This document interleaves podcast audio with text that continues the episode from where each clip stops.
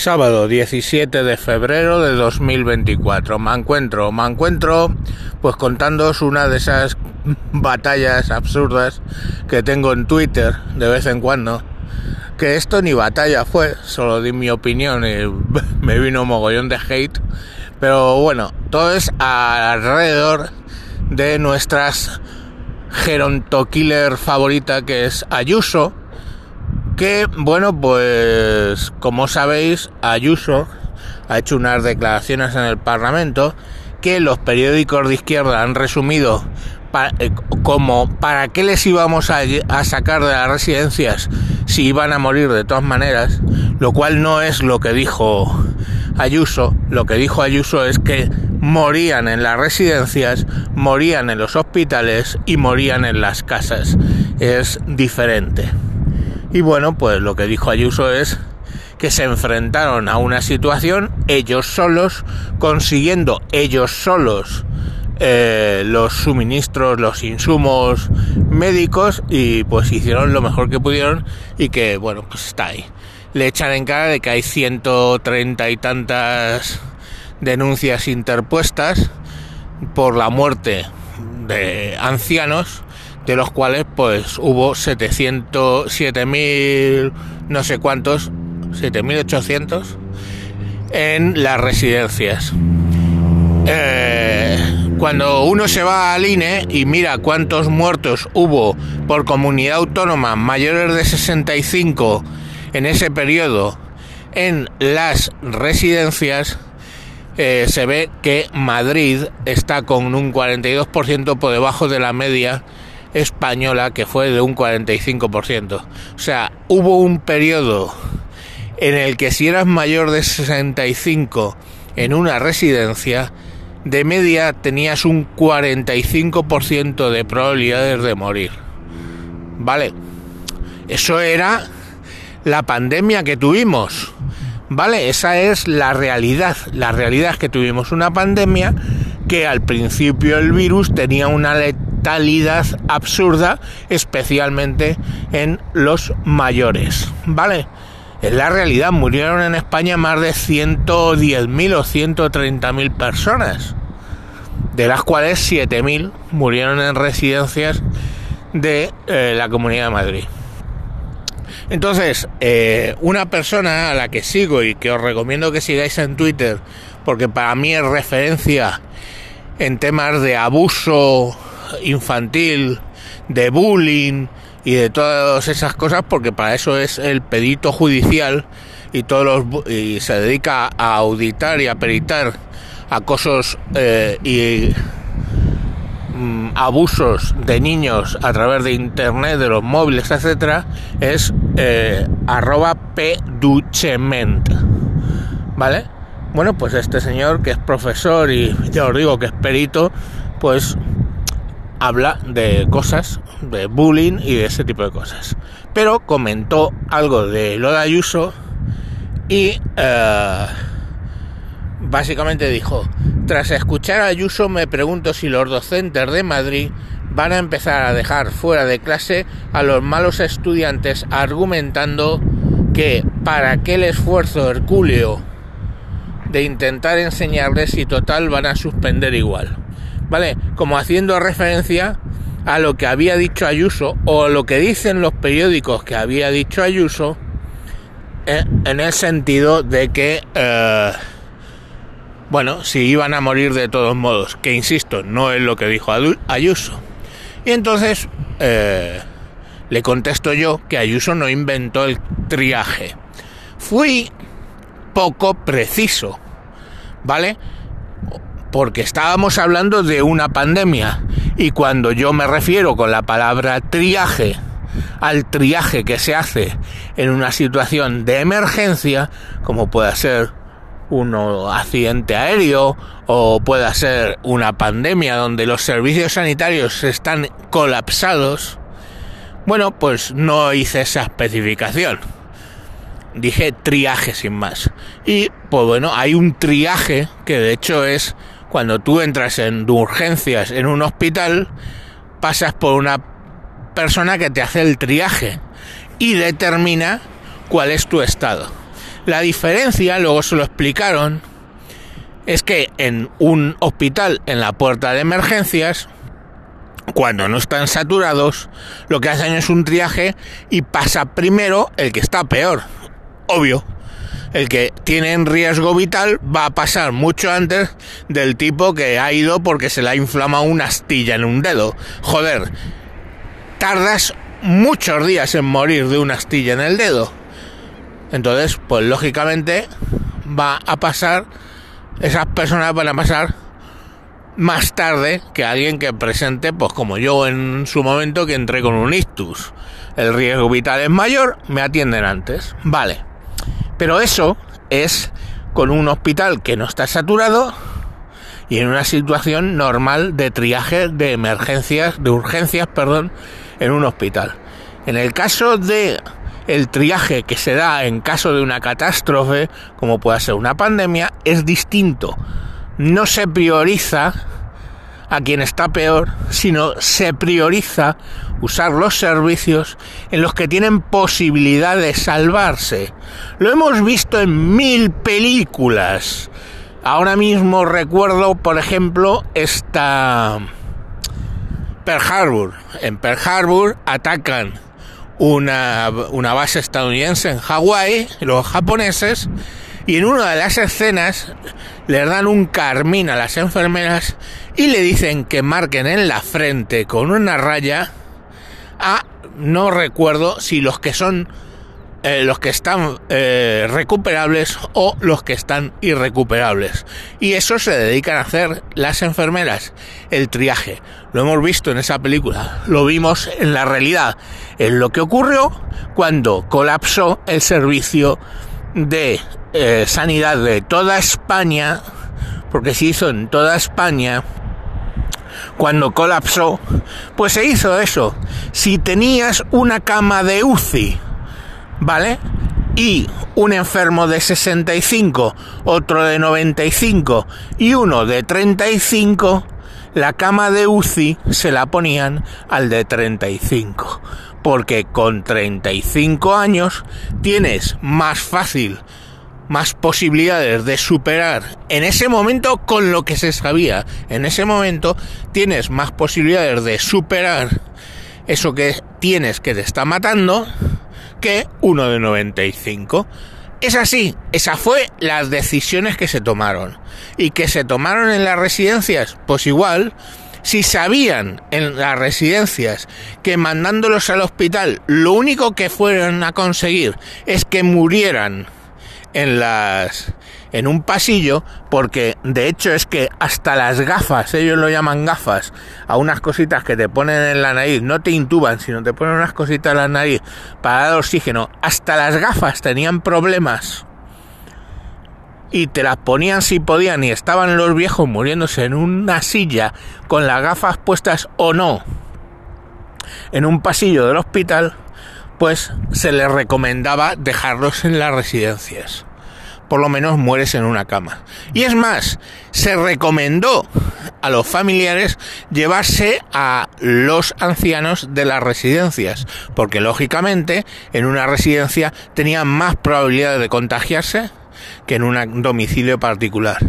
Y la gente no iba por los ancianos, no iban a por los ancianos. Bueno, pues a todo esto pues se generó tal movida eh, contra lo que yo había dicho, alucinante.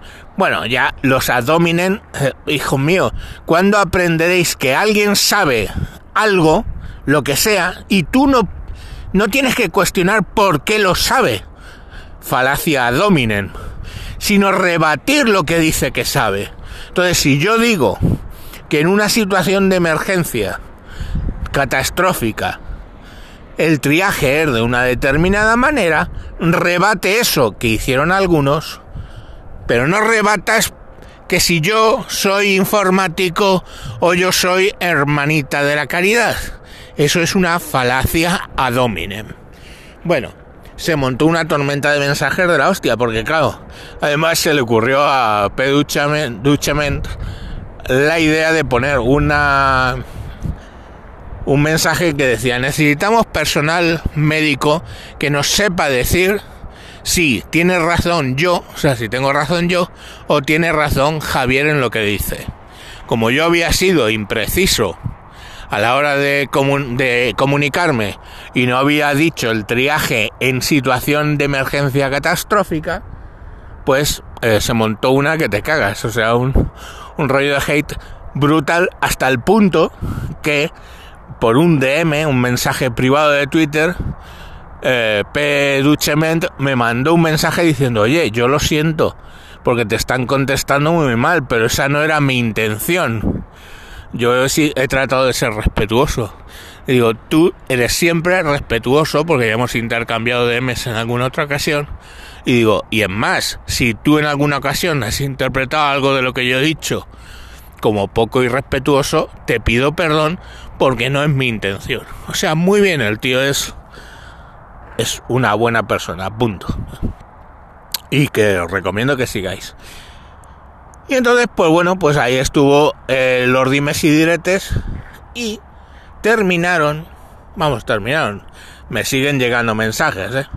Yo le dije, eso sí, le dije que no se preocupara porque en cualquier caso yo tengo mm, varios podcasts, tengo mm, varios canales de YouTube, soy activo en Twitter, así que en general el hate lo tengo súper asumido y vamos, me da igual. Si eh, generalmente es solo que se pongan a insultar, literalmente, eres un gilipollas, eres un tonto, un no sé qué, y les bloqueo. Y al cabo de dos o tres meses cojo y desbloqueo a todo el mundo. Entonces le bloqueo porque así en ese momento pues queda bloqueado y punto, ¿no? Pero no me gusta tener gente bloqueada y no bloqueo porque me lleven la contraria, solo porque me insulten en general. Entonces, bueno, pues eso fue el tema. Ahora sí que me gustaría eh, hablar de una contestación que dio Pilar Quesada, arroba M Pilar Quesada en Twitter, muy buena, muy buena, y que ella eh, es anestesióloga, ¿vale? Y además tiene formación en medicina de emergencia. Y lo que dijo está muy bien. Dice os lo voy a explicar. A ver. Dice M. Pilar Quesada, dice, es diferente el triaje en dos escenarios, lo que os he explicado. Cuando el sistema no está saturado, se atiende a los de mayor gravedad. es en situaciones de crisis, eventos con múltiples víctimas o situaciones de saturación, se tría en función de las probabilidades de recuperarlo en ese escenario. Y dice, soy anestesiólogo, especialista en reanimación, con formación en emergencia en situaciones de crisis. Y le dice, mucho, le dice muchas gracias. En esos casos, ¿quién tría? Dice, normalmente se establece en cada crisis, depende de la causa por la que se está el sistema sobrepasado. No es lo mismo un accidente de avión como sucedió en Madrid y en Madrid el criterio fue variable en función de lo que podíamos creer en los hospitales. Hubo un momento... Coño. A ver, hubo un momento en que 62 años fue el umbral de edad para poder ir a la UCI. Gente con patología base, más joven no tuvo UCI y 70 años para tener unas gafas de oxígeno en una silla de plástico. Está hablando de casos reales. En esos días, si un anciano iba a urgencias y no podía cambiarse de silla, se moría en la silla de ruedas, sin una sábana o una almohada, porque no teníamos ni nadie que pudiera atenderlo, porque no había nadie. No había cama, un sillón, no había oxígeno para gente de 70 años. Mejor morir en una cama, ¿no? Porque en el hospital no iban a encontrar nada que no tuvieran en la residencia. Muy duro lo que cuentas, le dice Pe Peduchament. Y es así. Y luego ella sigue hablando de... Sigue hablando y dice, Creo que mucha gente no llega a entender lo que fue aquello. decirle a gente de 70 años que venía andando y tenía nietos a los que cuidaba que no había una cama, que se tenían que quedar en una silla. A alguien le ponías una gafas de oxígeno, pensabas, pasabas a verlo seis horas después y se las había quitado. Estaba muerto y no había nadie para estar al lado de los pacientes con Alzheimer para hacerlo. En esos días, quienes necesitaban oxígeno y no tenían una mínima autonomía para beber solos, se morían, porque no había gente. Estaban trabajando estudiantes de enfermería y medicina. ¿Vale? Eh, más respuestas. Según conseguíamos almohadas, en mi hospital algunos comerciantes locales nos donaron muchas, poníamos almohadas, pero la gente se moría en sillas. Eso sí es terrible, no morirse en una cama.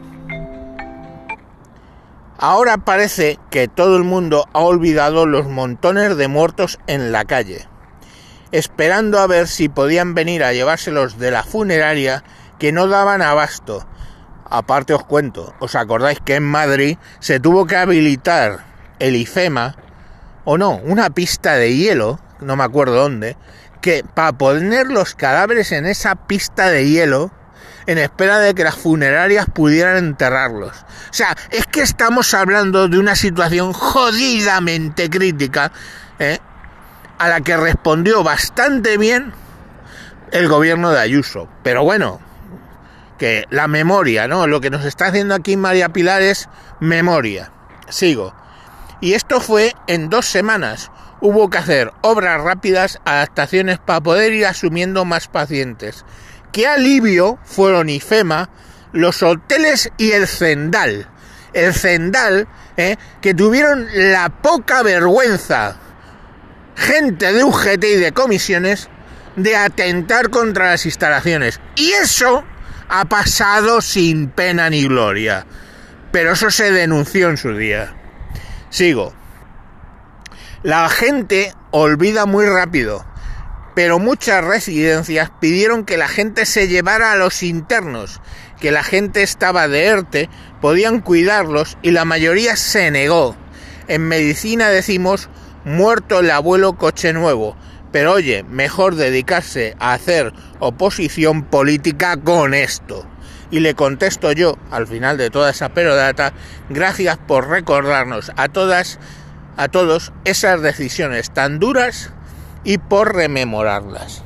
Es que aquello fue así, que ahora la izquierda, porque le interesa ir contra Ayuso, quiere olvidarlo. Bien, oye, tú eres el hijo o el nieto o el sobrino de una de esas personas que murió en una residencia y que se pidió que no se las mandara al hospital y estás en tu puto derecho a ir a un juez y denunciarlo. Pero ya van saliendo los, los jueces diciendo que esa era la situación y que eso era la mejor solución en ese momento. ¿Vale? Con lo que se sabía. Eso es lo que ha dicho el juzgado de Parla. Con lo que se sabía, esa decisión era acertada. ¿Vale? E irán saliendo los juicios. Y los jueces, en España no existe lo de... Eh, no es como la common law en los países anglosajones, con lo cual cada, cada eh, juez decide lo que sea hasta que el Tribunal Supremo establece una doctrina, que es como funciona el derecho romano. Pero eh, la cuestión es que los jueces irán, hasta que uno de ellos llegue al Supremo, irán decidiendo caso por caso, ¿vale? Ya os digo que se han presentado 130 causas de los 7.000 muertos y ya está. Pero claro, lo guay, lo fácil es olvidar toda la situación en ese momento, olvidar los 130.000 muertos de, perdón, es una almendra, ¿eh? olvidar todo aquello y hacer política en contra de Ayuso con esto. Ayuso eh, es de mi gusto, eh, incluso sexual, ¿por qué no reconocerlo? O sea, una chica de una mujer de 42 años, yo tengo 56, es atractiva, eh, mm, muy atractiva. O sea, te mira con una mirada inocente y a los 10 segundos te ves una mirada de mm, resolutiva. O sea, es una mujer que a mí me atrae sexualmente mucho. Pero además, como política, pues me convence, la verdad, me convence. Y yo he votado a Ayuso en la Comunidad de Madrid. Y no he sido el único, porque tiene mayoría absoluta. Oye, pero espérate, después de lo que pasó en la Comunidad de Madrid, de cómo llevó todo lo de la pandemia, de esos 7.000 lamentables muertos y esas 7.000 familias que se vieron tocadas en ese momento por eso, ha ganado dos elecciones, no una, dos. Una con casi mayoría absoluta y la segunda con mayoría absoluta. O los madrileños somos los más gilipollas del mundo, o no compramos ese discurso de una izquierda minoritaria en la Comunidad de Madrid, que nos trata de vender a Ayuso como si fuera una geronto killer de primer orden. ¿Verdad? Porque en Madrid fuimos los primeros, nos intentaron hasta forzar haciendo leyes a propósito. Fuimos los primeros en quitar mascarillas, eh, mantuvimos los bares abiertos, mantuvimos la vida en marcha. Y, hostia, puta, no llegamos al porcentual, claro, de muertos de otras comunidades dirigidas por la izquierda o incluso por la derecha. O sea, haciendo eso, no hubo porcentualmente más muertos en Madrid que en otras partes. Hombre, numeralmente sí, porque en Madrid está congregado, dentro de la Comunidad de Madrid no sé si 8 millones de personas. Lógico que muriera bastante gente pero porcentualmente estamos por debajo de la media española. Pese a esas medidas. Cuando, ojo, el jefe actual de Ayuso, el feijocito de la mierda, ¿eh? se comportó como un gilipollas en Galicia y ha seguido haciéndolo como un auténtico gilipollas dictatorzuelo de mierda, ¿eh? y en Galicia, hostia, porcentualmente murieron tanto más ancianos como más gente que en la Comunidad de Madrid. Ay, qué cosas, tío.